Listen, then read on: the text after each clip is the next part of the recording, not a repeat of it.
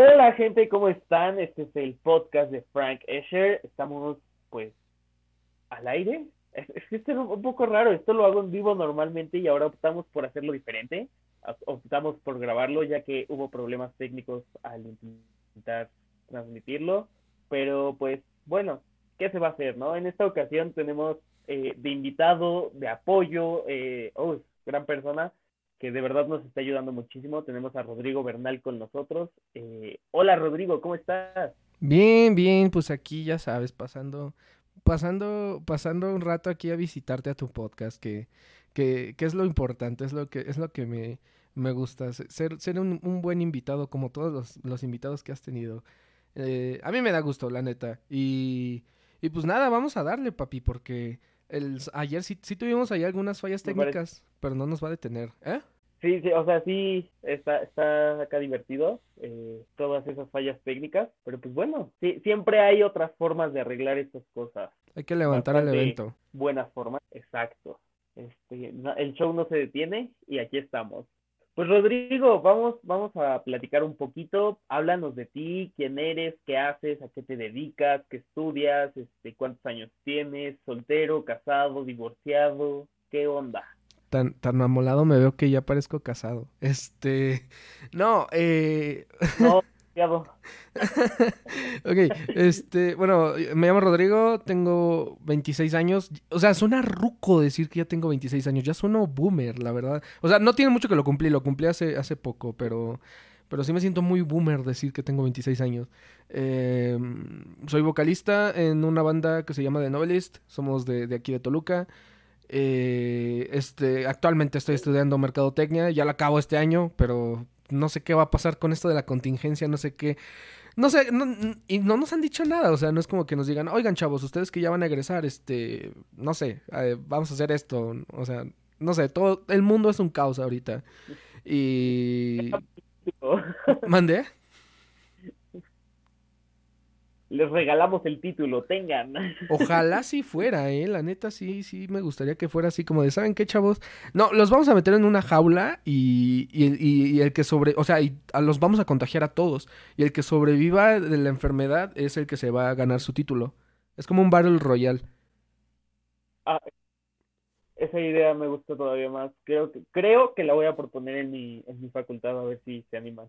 Yo lo haría, pero... Pues, ¿qué onda con de eh, este, a ver, bueno, estuvimos con Pablo la semana pasada en el podcast anterior. Yo sigo diciendo la semana pasada como si hubiera sido la semana pasada y tal vez alguien esté escuchando esto en el futuro. Este, tuvimos en el podcast anterior a Pablo, el baterista de, de Novelist, pero me platicaba él que pues él no es miembro fundador, sino que él apareció un poquito más tarde y, y pues él no conoce, o bueno, vaya, conoce la historia, pero él no fue parte de la historia él no le tocó sufrir. Tú que, bueno, vocalista de este, exacto, tú que eres el vocalista de Novelist, de Novelist y te tocó sufrir toda esta parte de la creación de la banda, pues cuéntanos, ¿qué onda con la banda? ¿Cómo? ¿Por qué? ¿Y, y qué más? ok, uh, Mira, la banda empieza en 2016. O sea, como que lo, armamos en 2016. Justamente en agosto. O sea, este, este mes se cumplen cuatro añitos de, estar ahí dando lata. Em, pues realmente, yo antes de, este proyectillo, yo estaba tocando en una banda de metal. Y, y pues, o sea, yo como que empecé a hacer otro tipo de música. Y pues obviamente en una banda de metal, pues esas ondas no, no, no funcionan, vaya. Entonces, pues ya ahí dije, oye, pues sabes que voy a, pues, hacer como otra bandita, eh, ya como enfocándome a otro género y, y ya. Al primero al que contacté de ley fue Alan, porque yo ya había tocado con Alan antes, o sea, en otras banditas. O sea, bandillas ahí que haces cuando tienes como 14, 15 años que estás bien chavito y nada más te juntas como por, por diversión así para pasar el rato con tus amigos. Y pues sí, me junto con Alan, todo, todo padre. Este, y después le dijimos a nuestro amigo GC, que es nuestro bajista, que un tiempo no, no pudo estar en la banda por una situación ahí personal que tuvo que, atender. Ah, afortunadamente ya regresó con nosotros desde febrero. Pero bueno, la pandemia nos echó un buen de cosas para atrás. Ya, este. Y, y, así anduvimos. Este. Había varios amigos que nos estaban echando la mano en, en tocar la batería con nosotros, pero no, no, no dábamos como con uno eh, estable, ¿sabes? Como que todo el mundo estaba, pues, ¿sabes? O sea, aquí en Toluca siempre como que conoces un baterista y ese baterista tiene como 80 bandas, entonces es, es muy complicado a veces eso. Y bueno, sacamos un primer EP que se llama Como hojas en otoño caemos. Ese salió en febrero de 2017. De hecho, nuestra como campaña de marketing era decir que era por el Sad Valentín. No sé, suena muy cagado ahorita que lo digo así. Pero, pero esa era como nuestra estrategia de marketing, ¿no? Según nosotros. Em, sacamos el EP y, y pues empezamos a tocar, o sea, pero empezamos a tocar durísimo, o sea, lugar donde nos dijeran, lugar al que íbamos. Eh, estuvimos obviamente aquí en Toluca, fuimos a Ciudad de México, fuimos a Puebla, estuvimos en, en Saltillo, Coahuila, en, en, un festival con, con Chetes, con División Minúscula, con José Madero. O sea, buscábamos tocar en donde fuera, ¿sabes? O sea, y, siempre, y eso siempre ha sido como nuestra idea, o sea, tocamos donde sea, realmente, si quieres que toquemos ahí en el lote baldío frente de tu casa, lo hacemos, no hay bronca. Y, y pues nada, en 2018, este, pues estuvimos un poquito separados, realmente como que cada quien andaba muy, muy en otra onda. Yo, por ejemplo, yo estaba muy picado con la escuela, este, Alan pues con, con lo de su trabajo, también con un poco de la escuela. Eh, nos quedamos sin baterista, luego GC pasó como por sus problemas y ya no pudo seguir con nosotros. Entonces 2018 fue un año que no, como que no hicimos gran cosa y 2019 fue como un año en el que volvemos a retomar las cosas poquito a poquito y ya es cuando conocemos a Pablo y, ya entra Pablo con nosotros. Eh, bueno, Pablo entró como en 2018, entró en 2018 con nosotros, pero igual como que dejamos el proyecto un poco en pausa porque como que todos andábamos en otras cosas y, y fue hasta apenas que sacamos el disco en noviembre del 2019 que otra vez dijimos hay que retomar vuelo, empezar a salir a tocar a otros lados, empezar a hacer este, turcillos o cosas así, pero adivina quién llegó a arruinarnos todo. El cock beef. Cock beef. ¿Quién? Claro. Pero bueno. El Yoko Ono de, la, de todo mundo. Yo creo que sí, ¿eh? Yo creo que sí el COVID fue el Yoko Ono de, de, de, todo mundo, ¿eh? La neta sí nos arruinó todo a todos. Pero sí, en resumidas cuentas, eso es como un poquito de lo que hemos hecho. Pues, oye, está, está muy cool. Yo la primera vez que tuve oportunidad de, de, escucharlos a ustedes, porque antes de ese momento no sabía nada de ustedes. Es más, a Pablo pues lo conozco desde hace bastante tiempo y no sabía ni siquiera dónde andaba, qué estaba haciendo, por qué o qué show. O si seguía vivo. Eh, lo último que supe de él antes de, de, o si seguía vivo. No, de que seguía vivo, seguía vivo porque este, justo unos meses antes de ir a ese concierto, este, él andaba en Italia y yo también andaba en Italia, entonces fue como muy cagado ese, ese tema y pues eh, fue lo último que supe de él. En noviembre, en noviembre viene Flecha al aire aquí a Toluca. Este, y pues veo las bandas que van a abrir y dice The Novelist, este, y otras dos bandas allá culeronas que no había escuchado en mi vida. Este, y, y ya cerraban con Flecha al aire, ¿no? Y Barney Gombo. Sí, sí, fue en, fue los tres García. Barney. Con Barney Gombo, ajá. Ajá, y, y estuvo, estuvo cool, o sea, porque pues yo iba a ver a Flecha al aire, de repente entro, veo a Pablo, este, veo a la novia de Alan, que también la conozco desde hace bastante, mucho más tiempo que a Pablo, este, la conozco desde hace bastante tiempo, y digo, ah, caray, qué curiosa situación, ¿no? ¿Qué, qué hago yo aquí? ¿Qué hacen ellos aquí? ¿Qué coincidencia? y pues mira, la vueltas, las vueltas que dan la vida, ¿no? O sea, ya tiempo después, este, sí, sí nos fuimos haciendo acá cercanos, ¿no? Pues sí, mantener ahí el este, contacto. escuché sus rolas. Escuché sus rolas y dije, no, están, están muy chingones para hacer nada más este una banda para abrir a, a otra banda chiquita, ¿no? A Flecha al Aire y a Barney Gombo. Eh, y la verdad me, me quedé picado, este, escuché su álbum que salió como unos días después. De hecho, de hecho salió ese mismo día. ah, sí es cierto, sí, sí, sí es cierto, tienes razón. Justo ese día del show salió y, y ni siquiera fue algo planeado, o sea, yo ya tenía como programado la publicación y todo y... Y, como unos días después me dicen, hey, que va a hacer este show con Flecha al Aire. Y yo, ah, pues sí, ¿qué día tal? Y yo, ah, ok, sí, no hay bronca. Pues sí. Qué chistoso. Este, y pues sí, escuché el, el álbum, eh, este, Cosmogonía, y dije, Dios, qué buen álbum, me, me encanta. Porque además me acuerdo que esa, esa noche del concierto estuvimos platicando un rato mientras tocaba Barney Gombo, porque pues yo no quería escuchar a Barney Gombo. Por dos. me acuerdo que estuvimos platicando un rato de, de, de tu álbum, ¿no? De, de Cosmogonía. Y dije, no, pues ese álbum, ese álbum es todo. Y, y me piqué tanto a tal punto que platicando tú y yo, pues escribimos este, bueno, estoy, estoy escribiendo todavía porque es todo un proceso que no he podido retomar. Este, hemos estado, escribiendo una obra basada en tu álbum que está, que tiene una historia, o sea, le estoy dando, le estoy dando vida a los personajes de tu, de tu álbum. Y, eso es lo que me gusta. Me, ¿eh? me, gustó mucho. No, tú sigue, Frank. Y, y no es tanto por querer trabajar sobre es, es por, este, es más bien por por darle más vida a algo que ya tiene demasiada vida. Está, está muy fregón tu álbum, neta. Gracias. Pues y, yo, se rifaron. Eh, yo leí el, el, guion, bueno, un pequeño, eh, el guion, lo que llevabas como de guion que le mandaste a Pablo. Y la neta, sí. Lo que llevo. No, pero te, te está quedando bien. O sea, yo siempre quise como llevar ese, esa como historia a algo más, porque todo el, el álbum es conceptual, realmente es como toda una historia. Entonces yo siempre lo quise llevar a algo un poquito más más, ¿sabes? O sea, darle un empuje a que sea una historia más allá que la de un, un álbum, ¿sabes? Algo más, más visual. Y, o, bueno, tal vez, pues sí visual, pero llevarlo a escena, pues. Eh, y, y, lo estás haciendo bastante bien, o sea, me gustó porque sí está, o sea, tal vez no hemos hablado como mucho a profundidad del, del tema, pero siento que sí has agarrado la onda con, con la idea que tengo y, y, y, eso me gusta, o sea, como que sí, sí siento que sí hicimos clic en, en ese aspecto.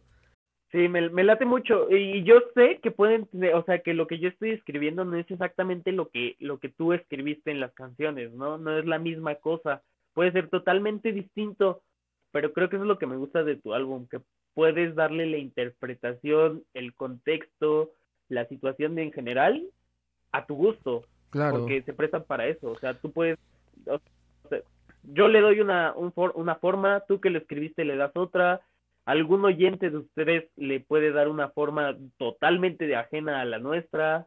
Entonces es, es, es, mágico ese disco, de verdad me gusta mucho. Sí, y eh, pues fíjate que yo cuando escribo canciones, o sea, no me gusta... O sea, hay algunas que sí son muy directas, o sea, y uno fácil se da cuenta de que esta es para esta persona. Pero claro, tienes que conocerme, no saber decir, ah, mira, este le escribió una canción a su a su a su tatarabuelo, no sé, o algo así, eh, un ejemplo. Pero por lo general me gusta hacer las cosas como muy abiertas a, a interpretaciones, que...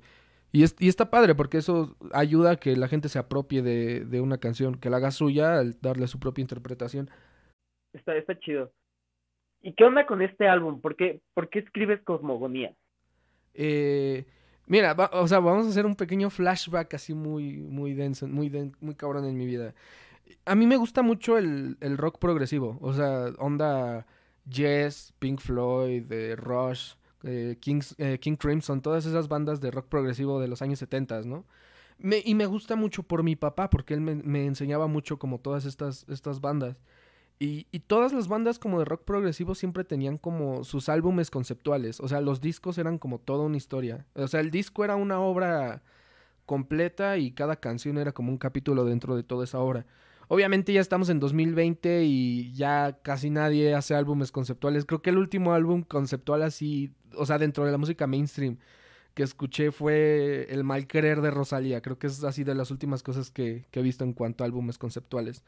Y, y, yo siempre, o sea, yo de cuando empecé sí. como que a componer y todo eso, dije, yo quiero hacer un disco conceptual. O sea, no me importa si, si es como algo dentro de lo mainstream o o no, o sea, yo quiero hacer un, un álbum conceptual, porque pues sí, o sea, ese, ese, era mi sueño como buen fan del rock progresivo.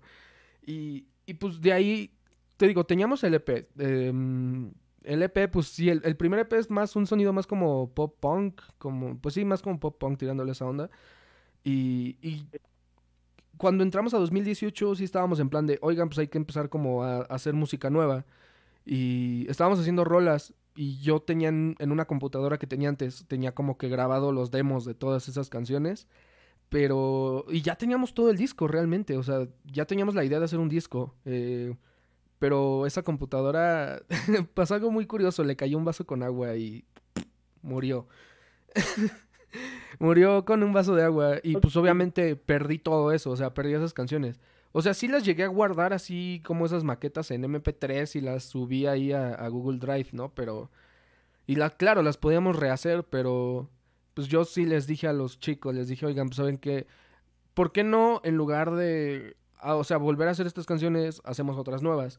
Y al principio era como de, pues es que ya está, o sea, ya para qué haces, para qué le mueves y, y, y ahí es como donde pido la, ¿cómo se le dice? La carta protestada, la carta de libertad de, de déjenme hacer, déjenme hacer 10 canciones y ya vemos qué hacemos. Y, y fue donde me adentré realmente a hacer como toda, toda, toda la, pues todo el disco. Primero, yo lo que hice fue toda la música. O sea, como que antes de tener toda esta historia, yo primero hice la música y claro, al principio como que empezaba a, a imaginarme algunas cosillas. Pero en cuanto tuve la música así ya completamente fue cuando empecé a trabajar en las letras y ya en las letras fue donde empecé a darle forma a todo, ¿no? Y acomodar las canciones, porque digamos, yo grababa todas las canciones y era como de, a ver, esta suena como que va a ser la primera. Ah, esta suena como que va a ser la dos. Esta como que va a ser la tres. Y ya teniendo el orden, pues ya... No sé, hay, hay un término que se usa mucho en, el arte sonoro que se llama paisajes sonoros, ¿no? Que, que creas texturas o ambientes que tú los escuchas. ¿Mande? Sí, sí, sí, me, lo, lo, he escuchado, pero es algo que no logro aterrizar es algo muy nuevo para mí. no, mira, básicamente los paisajes sonoros tratan de que tú, escuches, o sea, tú escuchas algo, alguna producción, porque son producciones artísticas. Tú las escuchas y en tu cabeza tú imaginas cosas. Por ejemplo, hay, hay paisajes sonoros en los que a veces alguien graba...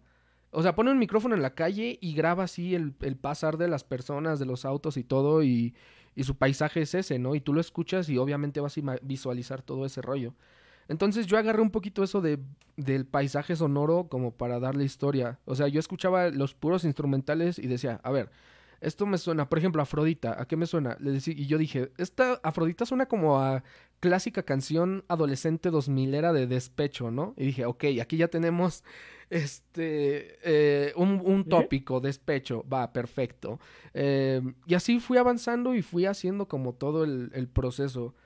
Y también algo que usé mucho, que usé, o sea, usé mucho como un recurso creativo, fue, fue lo mismo de los paisajes sonoros. Hay una canción que se llama Cronos, no sé si lo ubicas, que está muy tranquilita al principio y después hay una parte que como que se distorsiona todo el sonido y, y se escucha así todo súper rarísimo al final. Sí, está... Y que esa parte conecta con Urano. Eh, ahí yo lo que traté de hacer como con todos esos efectos de sonido y todo, todo ese show fue crear el paisaje sonoro de lo que pasa a una persona pues bajo algún ataque de demencia, algún mal, algún tipo de estrés postraumático, algo así, como que en ese estado de demencia en el que te estás perdiendo en tus pensamientos. Suena bastante romántico y un poco poético, pero pero sí, eh, como que traté de trabajar mucho el sonido, o sea, como de no solamente usar el sonido para las canciones, sino usar el sonido para,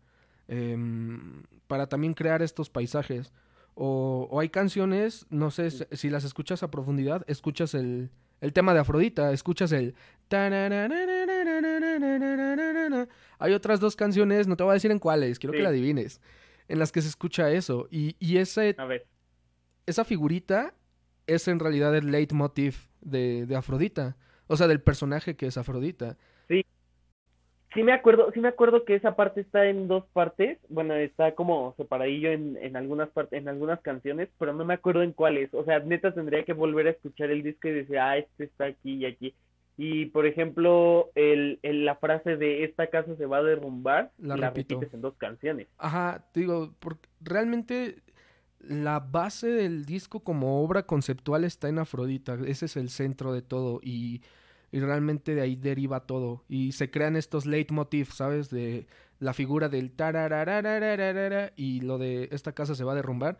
O sea, porque sí, como que sí me metí muy de lleno en la composición, te digo, me metí mucho en, en ese tipo de detalles, en leitmotivs, en paisajes sonoros, en diseño sonoro, eh, también trabajar, o sea, sí escuchas guitarras y, y batería y todo eso, pero algo a lo que le quise dar mucha prioridad en el disco fue a los sintetizadores. Como que quise meterme más de lleno a lo que son sintetizadores y todo eso. Y no sé, o sea, me, me, siento orgulloso por un lado. Sé que suena un poco de ego y no es tanto ego, pero es que me siento a gusto y me siento orgulloso porque es algo a la que le dediqué fácil como un año o año y medio, yo creo.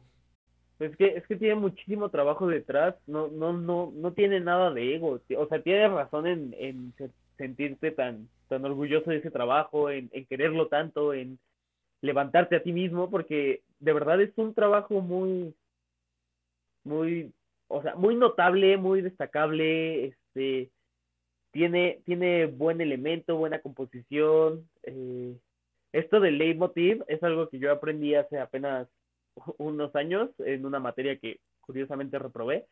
Este, y es algo que tiene mucho que ver con la poética de, de algo, vaya. Y, y aquí tú estás manejando ya una poética en sí, eh, en tu historia, que no los estás platicando, que tu leitmotiv son la, la, el la música y todo eso. Entonces, este, está, está cabrón. Tiene, tienes razón en sentirte orgulloso de tu trabajo y en, eh, y no, no es, no es por ego ni, ni nada de eso, no es narcisismo, no es nada de eso, es, es consentido. No, pues, pues gracias, manito, te digo, es, sí, sí le dediqué bastante, bastante tiempo al, al disco y por un lado estuvo bien porque cuando comencé como en la composición y todo ese rollo, pues estaba pasando como por una etapa un poquito, pues un poco fea, ¿no? Como una época muy, muy turbia y oscura en mi, en mi vida y...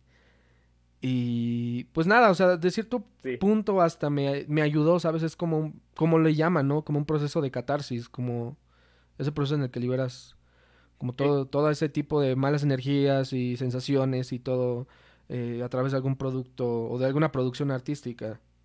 Porque fíjate que yo la música, la música... Mande, a ver, tú dime, dime, dime. No, no, no, no, porque yo ya iba a pasar a otra cosa, entonces mejor sigue con eso, este, y ahorita ya pasamos a la pregunta que nos dejaron. Ok, eh, porque mira, yo por ejemplo, en... Eso es rápido, y hablando ahorita como de la producción artística, o sea, yo la música Claro, hoy en día la música ya, ya es más que nada un producto, ya es más que nada una artesanía, por así decirlo. Ya es que claro, siempre ha sido un, trabajo artesanal, desde la época de Mozart o de Bach que les mandaban pedidos a, de, que compusieran piezas a pedidos, ¿no? Pero, pero a mí todavía me gusta ver y me gusta hacer la música desde un punto de vista más artístico. Que claro, existe el marketing y, y que tienes que posicionarte y que tienes que hacer esto y que tienes que hacer lo otro, pero no sé, o sea, yo como que aún le veo el, punto artístico y no, no lo hago nada más de hacer canciones por hacer canciones, eh, sino que haya todo un background artístico detrás. Y, y, eso está bien. Y me gusta también ver a otros artistas, sobre todo artistas grandes ahorita, que, que a pesar de que están en grandes posiciones, pues sigan viendo todo desde un punto de vista artístico. Pero nada más era eso, amiguito. Ahora sí, perdón. Ah, no, no te preocupes, no, este espacio está, está, hoy está dedicado para ti, entonces está, está bien que te, que lo platiques. Pues mira, eh, Miguel Telles acá nos deja una pregunta, este, y, y, es, ¿qué opinas de la suplencia de Josh con Frucinante en Red Hot Chili Peppers? Y, y él ah. añade, a mí me parece un excelente guitarrista y que le aportaba mucho a la banda, estaban experimentando cosas nuevas con él. Sí, sí, sí recuerdo su pregunta. De hecho, creo que sí la había guardado. Y fíjate que no soy tan fan de los Red Hot Chili Peppers. O sea, sí me laten, pero no soy así como muy fan. Y la verdad es que John Frusciante, sí, es una bestia. O sea, es un guitarrista muy, muy, muy, muy denso. Eh, que igual, no, no sé, no estoy muy seguro de cuánto tiempo fue que, que, que cambiaron a, John Frusciante con, con Josh. Pero hay temas, por ejemplo, como la de Dark Necessities, que sí debería tocarla. Eh, como que esa canción le vino a Anthony por una frase que John le había dicho tiempo atrás. Y, no sé, o sea, hay como varios temas que sí deberían de, de seguir tocando. O sea, hay como, eh, por ejemplo, o, incluso para darle como honor a, lo que hizo Josh en, en los Red Hot Chili Peppers. Aunque, bueno, pues al final también es cambiar un poco la mentalidad de John. No sé, ahorita los Red Hot Chili Peppers sí están con, con el cambio de John y de Josh y todo. Es, es un relajo. Te digo, no soy muy fan, o sea, sí me gusta y, admito que son buenos músicos, o sea, todos son buenos músicos, pero, pero pues sí, esa es como mi opinión, mi humilde opinión. Sí, no, yo, yo no podría dar opinión del tema porque realmente Red Hot Chili Peppers no es una banda que, que escuche. Eh, de repente escucho alguna cancioncilla y así, pero no es una banda que diga, ay, voy a escuchar hoy este álbum completo. Eh, me, es, muy difícil escucharlos así de, de con ganas. Eh, no como en, el caso de otras bandas, ¿no? Y, y pues sí. Y Miguel deja otra pregunta aparte de esa. Dice, ¿crees que Frucinante toque canciones que haya grabado con Josh? Como Dark Necessities, Get Away, Goodbye, Goodbye Angels, etc, etc.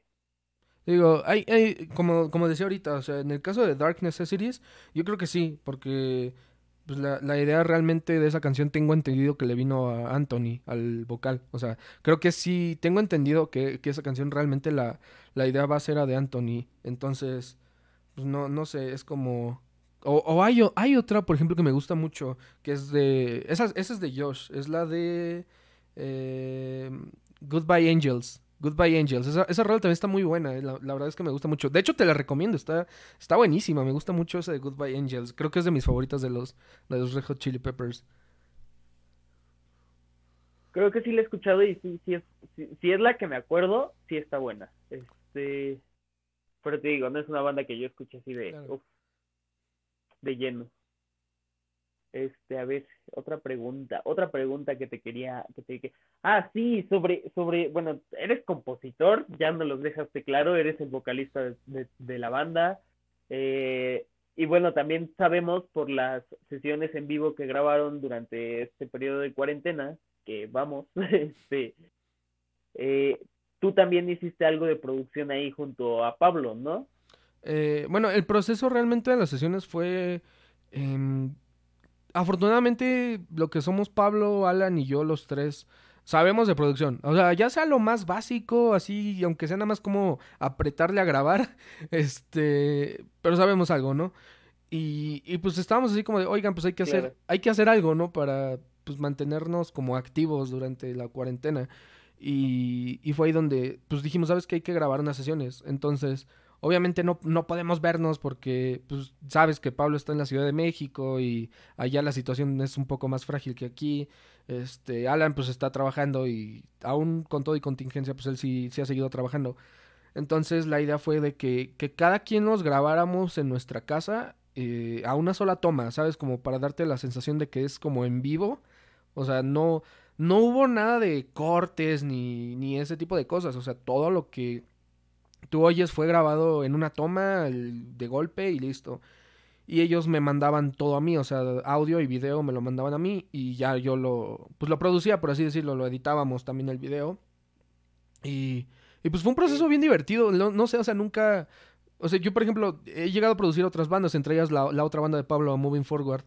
Eh, o sea, y, pues obviamente es como bien distinto eh, que llegue una banda y graben por partes y se tomen su tiempo y oye, lo tocaste mal, pero pues tócalo bien aquí, aquí puedo hacer un recorte, y, o sea, es, o sea, es como lo que se hace normalmente, ¿no? Y estuvo bien divertido el, ¿sabes qué? La cagué un buen de veces y de hecho yo la cagué bastantes veces, pero, pero, pues dije, voy a dejar esos errores, o sea, voy a dejar los errores y todo para pues, que se oiga, se oiga real, que no se oiga fake. Y pues sí, fue, fue divertido, eh, la neta. Claro. ¿Y tú cómo entras en este, en este, en esta área de la producción? Porque, pues, bueno, sabemos que Pablo, el baterista, está, está estudiándolo. Tú, pues, estás en otra área, pero quiero pensar que lo fuiste aprendiendo poco a poco, ¿no? Sí, mira, yo aprendí porque cuando estaba muy chavillo, o sea, como de 14 años, 13, 14 años. O sea, yo, em, yo empecé a aprender a tocar guitarra como a los 12 años, 13 años más o menos. Y como a los 13 me dan mi primera guitarra eléctrica y, pues a mí me daba como mucha curiosidad eh, grabarme, o sea, grabarme tocando covers así de bandas. O sea, grabar audio y video, pero que se viera bien el video, o sea, bueno, más o menos bien para la época y que el audio sonara bien para la época, claro. O sea, estamos hablando como de 2000, 2009, 2008, entonces... Obviamente no, no era tan fácil como hoy en día. Sí. Y, y yo pues aprendiendo, o sea, encontraba programas para grabarte y todo, entonces pues así fui aprendiendo y hoy en día pues tienes que tu interfase y, y todo ese tipo de cosas, ¿no? Que te hacen la vida más fácil. Y yo lo que hacía era, eh, me acuerdo que, no sé si llegaste a ver estos eh, auriculares que eran como azules, que, que tenían, o sea, eran audífonos azules como los que luego usaban en los call center y tenían un, un micrófono así largote color negro con una perillita. ¿Sí los llegaste a ver? Sí, ya, ya, ya. Yo, yo lo que hacía Sí. era ponerle el micrófono de esa cosa al, a un amplificador de esos chiquitos de loncherita y así grababa, ¿no? Y yo sentía, uff, que, que ya estaba grabando la cosa más, más bella del mundo cuando pues la verdad no. Y, y, y así empecé, pero ya que me empecé a adentrar en eso fue cuando empecé a como que ya tocar en banditas y e ir a, a- estudios a grabar. Cuando iba siempre a grabar, pues, o sea, yo siempre ya sabía como que grabar lo básico, tipo grabar maquetas o ideas para canciones y enseñárselas a los otros chicos de las bandas. Pero cuando empecé a ir a estudios fue ahí donde me surgió la duda. Así, yo le preguntaba a, los de los estudios, ¿no? De, oye, ¿cómo le haces para esto? Ah, pues yo le hago acá y yo le hago acá. Y siempre, siempre fui como bien curioso cuando iba, cuando iba, y todavía, porque a veces sí he llegado a ir a todavía unos estudios en plan, pues músico de sesión, o sea, para grabar. Si alguien necesita que alguien les grabe sus guitarras, bajos o algo, pues ya voy. Y, pues sí, siempre voy bien curioso, en plan de, ah, pues mira, aquí está, aquí está. Y pues sí, realmente soy muy, pues yo sí soy muy, eh, muy, muy de calle. Sí, sí, sí, sí. Pues es que en realidad yo creo que muchas cosas se pueden aprender así, al, a, de forma autodidáctica. De hecho, pues yo, por ejemplo, este, algo de, de, pues de producción no te sé decir, ¿no? Pero, por ejemplo, de composición, más o menos aprendí algo. Obviamente no te puedo componer una canción así que tú digas, wow, pero te puedo hacer este, una base de, de ba- un, un bajo, vaya, y queda, ¿no? Está, está cool pero hay cosas que pues no te sé hacer, ¿no?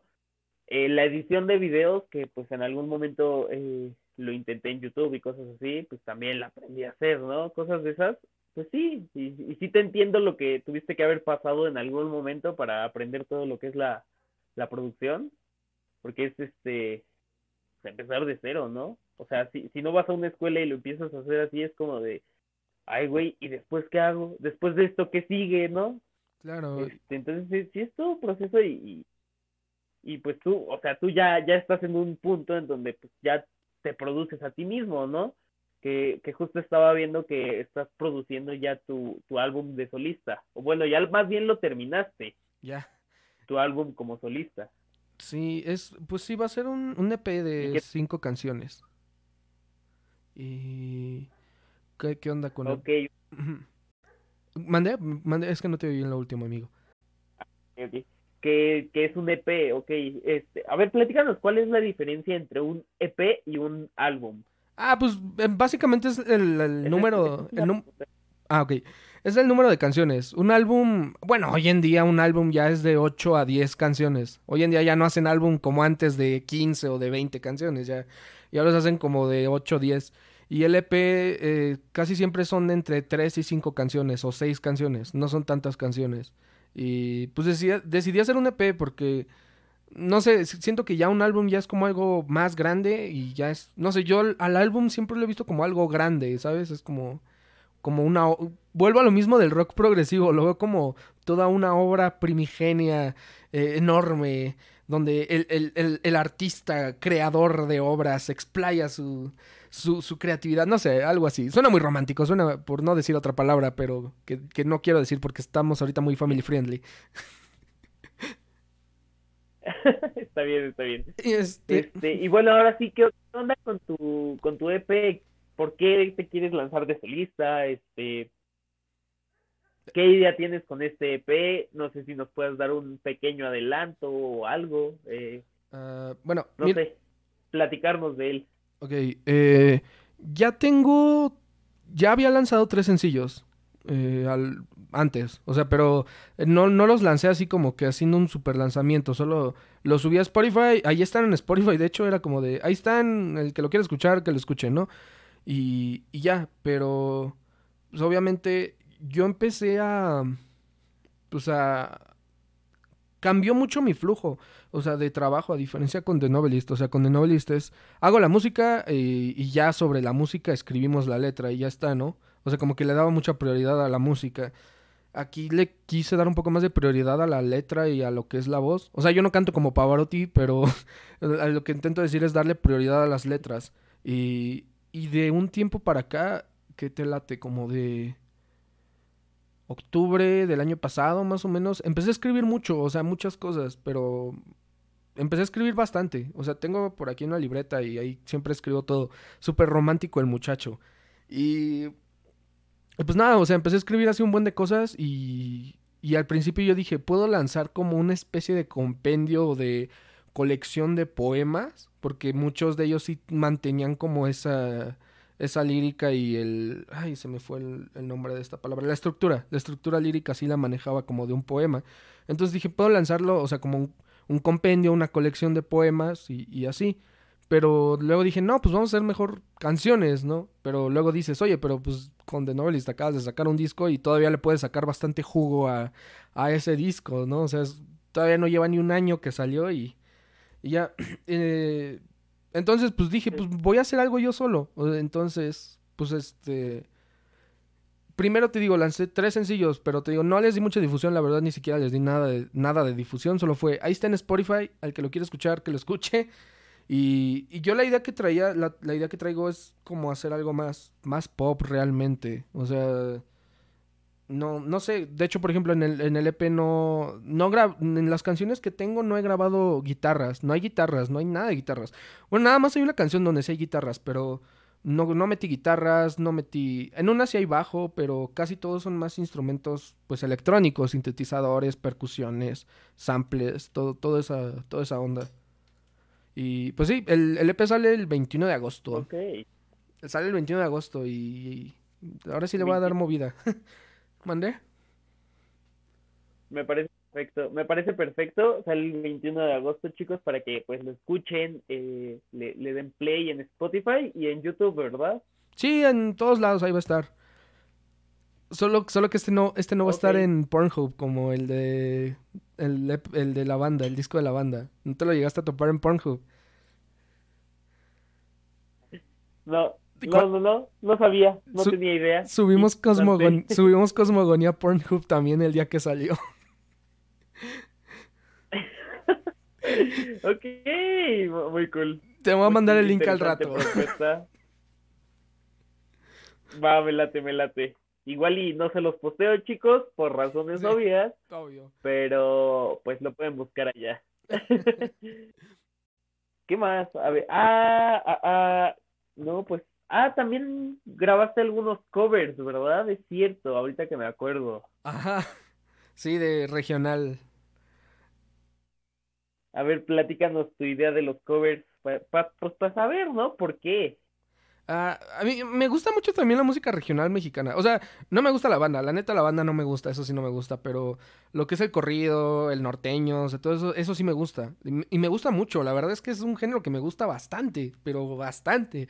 Eh, sí soy muy entusiasta de ese mundillo, ¿no? Eh, el punto aquí es que yo, o sea, yo como que siendo muy fan de esas ondas, no sé... Eh, primero grabé el de Directo al Corazón, de los Tigres del Norte. Porque luego hay canciones, o sea, de, del regional mexa que, que las escuchas y, y, ves la, la, voz, güey, y dices, güey, la voz es, la letra está muy dolida, eh, o sea, la letra sí está, sí está muy emo esa madre, eh. Este, entonces dije, oye, la letra pues sí está, pues sí está dolidona, está triste, ¿no? Y se me ocurrió hacer primero el cover de Directo al Corazón. Y me gustó mucho, o sea, me gustó cómo realmente congeniaba la, la letra de los Tigres del Norte como con, con un estilo más, pues más rockcillo, por así decirlo. Eh, y quedó bastante bien y dije, ah, pues lo voy a subir, ¿no? Dije, pues lo voy a subir a YouTube y, le, fue bastante bien ese cover. O sea, neta, yo dije, no, no va a pasar así como de cinco views que va a tener, que va a ser uno mío para ver que se subió bien y otro dos de mis tíos eh, y ya, ¿no? O cosas así. Y después de ese cover eh, subí otro de... Ah, ah no, no, pero el primero fue el de Fuiste Mala de los Cumbia Kings. Ese fue el primero, el de Fuiste Mala de los Cumbia Kings. Eh, el segundo fue el de Directo del Corazón de los Tigres del Norte. Eh, igual, este, me gustó mucho la onda que, que quedó. Y el último que subí, ese lo subí apenas en marzo, que de hecho ya lo había grabado, lo grabé como en enero, creo, o sea, ya tenía un buen rato que lo había grabado, pero me tardé mucho en subirlo, como que estaba un poco inseguro de ese cover, no sé, como que no, no me convencía el resultado, pero al final me armé de valor, que fue el de... Eh, ay, fue este de los cadetes de Linares, se me fue el nombre de la canción, de, es de los cadetes de Linares. Um, no hay novedad, es la de No hay novedad de los cadetes de Linares. Y, y pues sí, y ahorita ya, ya voy a empezar a armar otros covers, porque es algo que no quiero, no quiero dejar morir. La verdad está, está divertido hacer como covers de, de- del regional mexicano a otro estilo. Está, está muy entretenido, me gusta bastante. Y, Sí. y pues sí, ya voy a empezar. O sea, ya estoy como seleccionando cuáles son las canciones que voy a lanzar ahora. Es que, es que la verdad el tema de hacer covers, o sea, hay gente que pues lo ve mal, o hay gente que pues X, ¿no? Pero está divertido, o sea, yo cuando me eché el cover de, de La Puerta de Flecha al Aire con, con Pablo, que me echó la mano ahí, Sí, sí, sí, sí. pues, Lo, me entretuve vi. bastante, sé que no canto nada, sé, sé, sé que canto muy, muy mal, pero este, la neta me divertí mucho grabándolo, o sea, fue, fue una experiencia entretenida, una experiencia que pues estaría chido que todos nos aventáramos, ¿no? Eh, eh, buscarle, grabar un cover, hacer el cover, este, aprenderse la canción, ver si nos gusta el arreglo, cosas así. Es que es bien divertido. Es súper divertido. Es neta, lo, sí. es lo entretenido. Es súper divertido. Es, es muy divertido hacer covers. O sea, a mí me, me divierte mucho. Y más, por ejemplo, en, en el caso de, de que yo técnicamente rehago la canción. No es como que lo toque exactamente igual que el original. O sea, las rehago desde cero realmente. Y, y está divertido. Ahorita, por, y hay, hay algunas canciones que, que sí he querido sacar cover, pero se me complica un poco porque realmente no sé cómo convertirla a algo más rock, entre comillas. Una de esas canciones es la de, no sé si la has oído, güey, es la de Nieves de Enero, de Chalino Sánchez, la de las Nieves de Enero. Es un corrido de hace, del año de la, del año del caldo. Creo que Este, sí, sí, sí. me, me gusta mucho esa canción y, y la he querido hacer cover, pero está bien raro. O sea, o sea, ¿por qué? Porque la canción no va a cuatro cuartos, va a tres cuartos y, y su estructura está medio rara. O sea, la estructura para hacer un corrido funciona bien, pero para adaptarla a otro género está medio complicado y sí he querido hacer ese cover, pero está, está muy cabrón convertir eso. Sí, me imagino. Oye, ¿y no has pensado en hacer lo contrario? O sea, pasar una canción de rock en español, en inglés, como quieras, al regional mexicano. Hacerlo al revés, lo que estás haciendo. Hace unos meses me contactó un vato que se llama El Norteño Friki, algo así se llama su canal, su página. Y, él hacía eso, él hace eso. Eh, se volvió como medio viral el vato apenas porque hizo la de Elena de My Chemical Romance, pero en, norteño. Y le quedó chida, ¿eh? Y pues sí me mandó un mensajillo de, de a ver si colaborábamos en algo. Y pues quedamos ahí en pláticas de ver qué armábamos, pero no, no hemos así como que planificado algo. Pero sí, sí, sí tenido esa curiosidad también de, de hacer algo así. Pero, pero es muy complicado porque en primera yo no tengo, no tengo como todos los instrumentos que necesito para tocar norteño. O sea, no tengo acordeones, ni, ni bajos sextos, ni tololoches. O sea, sí, ahí se me complicaría, pero, pero, o sea, claro, ya hay, hay versiones virtuales, ¿no? Los, los famosos eh, VSTs y todo eso, pero pues no, no va a sonar exactamente igual que un instrumento real. Ya, sí. Sí, es un poquito más difícil, pero pues estaría interesante escucharte también en otro género, en, en algo, en algo todavía más ajeno a ti. Algo más. Pues creo que ya, Dime, dime. ajá, sí, sí, sí, dime, dime. No, que sí, o sea, hacer No, no, no, algo, pues tú dime. hacer algo más eh, ajeno a lo que están acostum a lo que estoy acostumbrado a hacer. Y curiosamente me pasó algo así. No sé si llegaste a ver hace unos meses que subí un tutorial a Instagram. De esos tutoriales bien pedorros de que puse cómo hacer una canción de reggaetón en un minuto. Ah, ah, sí, sí, sí. Y, y, o sea, y hago que cómo hacer Sí. según un reggaetón en un minuto. Un- o sea, había compas que me estaban diciendo, güey, sube la canción completa, está bien chida.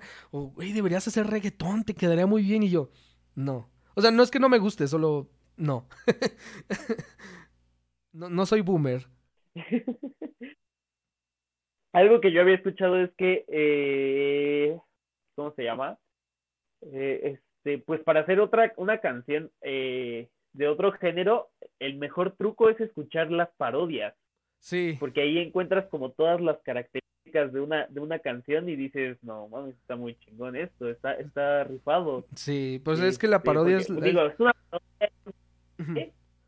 pero te da todas las, las- los elementos, entonces está, está cool. Deberías hacer también eso, parodias. Sí, es que, es que en una parodia tienes como el género en su raíz. Hay, hay un, hay un comediante eh, que me gusta mucho, se llama Weird Al Yankovic. Es, es canadiense, creo que es, creo que es canadiense. Eh, y este brother hace parodias así, pues de canciones populares, ¿no? O sea, ha agarrado Sweet Dreams, pero la versión de Marilyn Manson, o eh, ha agarrado canciones de Taylor Swift. O sea, agarra un buen de canciones y, y las hace parodias. Pero también tiene discos de parodias. Y cuando hace un género, pues es eso. O sea, tú escuchas el género así en su, en su raíz como es y, y lo aprecias mucho. Entonces, sí, que bueno, también, también me, o sea, me gusta mucho el, todo el, cuando hacen como parodias musicales y, y, y- y cosas así. Por ejemplo, hay un, hay un vato de Estados Unidos que se llama Brental Floss. Eh, Este men agarra canciones de videojuegos Ajá. y hace como, les pone letra y las canta. Pero hace poco, bueno, más bien hace mucho, ya tiene años, subió un cover de Space Oddity de David Bowie. Pero en lugar de que fuera Space Oddity de David Bowie, era con los personajes del juego de Star Fox. Y está bueno, eh, la verdad está, está muy bueno. Oh, ya. Cool. Pues bueno, este, no sé cuánto tiempo llevamos. este, 51 debemos de llevar como unos 40 minutos. Sí, sí, más o menos. Desde que empezamos ya, ya serían como 40, un poquito, este, por ahí. Yo creo que por aquí le dejamos mi, mi buen Rorro, este, y, y pues lo que le decía Pablo, yo espero que en, ya en otras condiciones, pues tener a la banda completa, ¿no? A ti, a Pablo, a Alan y Y a. GC. Bueno, me parece que había una cuarta persona, ¿verdad? sí, a GC. Es como Jesse, pero para nosotros es GC. Jefe, ok.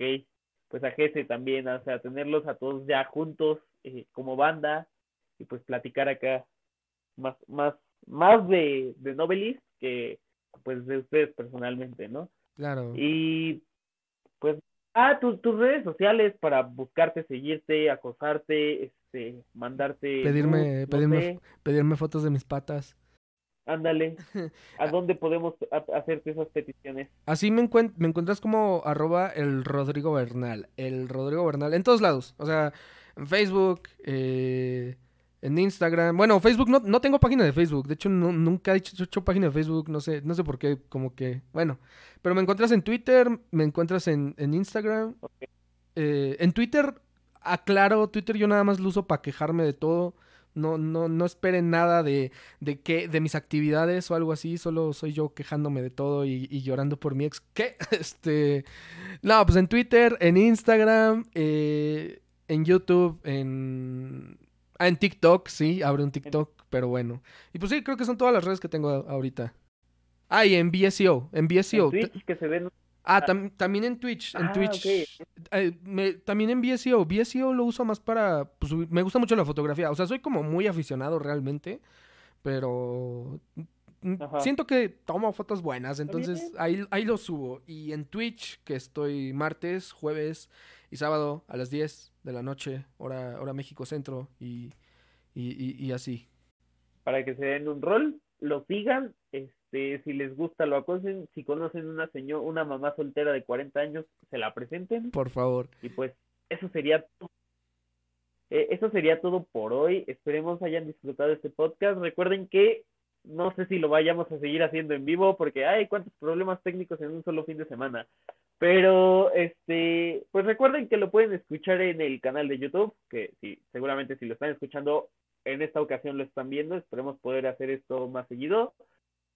Y en Spotify, Frank Escher Podcast, eh, en, en YouTube está como Frank Escobedo, pero igual si buscan Frank, Frank Escher Podcast lo encuentran. Y pues nada más, creo que sería todo por hoy. Eh, pues muchas gracias, Rodrigo, de verdad. No. eh, no solo eh, nos, nos, nos diste una buena plática, una buena entrevista, eh, sino que pues también nos apoyaste con el podcast, ¿no? A solucionar acá nuestros problemas técnicos que no, in- inesperados. Ya sabe, aquí Gallo, a Gallo, aquí tiene a su, a su homie, aquí le apoyo, aquí lo que, lo que ocupe y necesite. Nada más no me pidas fotos de patas o algo así, porque mis patas están feas, pero de ahí fuera todo bien. ¿Mandé? Un riñón si me lo prestas, para saco. Un riñón, para ver cuánto le saco. Ese, ese sí me lo prestas, ¿no? Tengo dos, así que sí. Si nada más tuviera uno, ahí sí te diría que no, pero pues yo creo que con uno puedo vivir. Nada más ahí me das, aunque sea un 10%, yo creo. 50. Ah, mejor. eh, vine buscando pues cobre y encontré oro. Claro, claro. Muchas, muchas, muchas gracias de veras. Este, y pues esperamos volver a tenerte por aquí eh, este, y seguirte viendo haciendo música que, que traes propuestas bastante interesantes. No, gracias a ti, Frankcito. Ya sabes que, que aquí, aquí tienes a tu, a tu Frankie Lieber. Ah, gracias. Y gracias, Neto. Gracias, Rorro. Entonces. Te cuento. pues eso sería todo, chicos. Muchísimas gracias y nos escuchamos en el siguiente podcast. Gracias. Bye. Chao.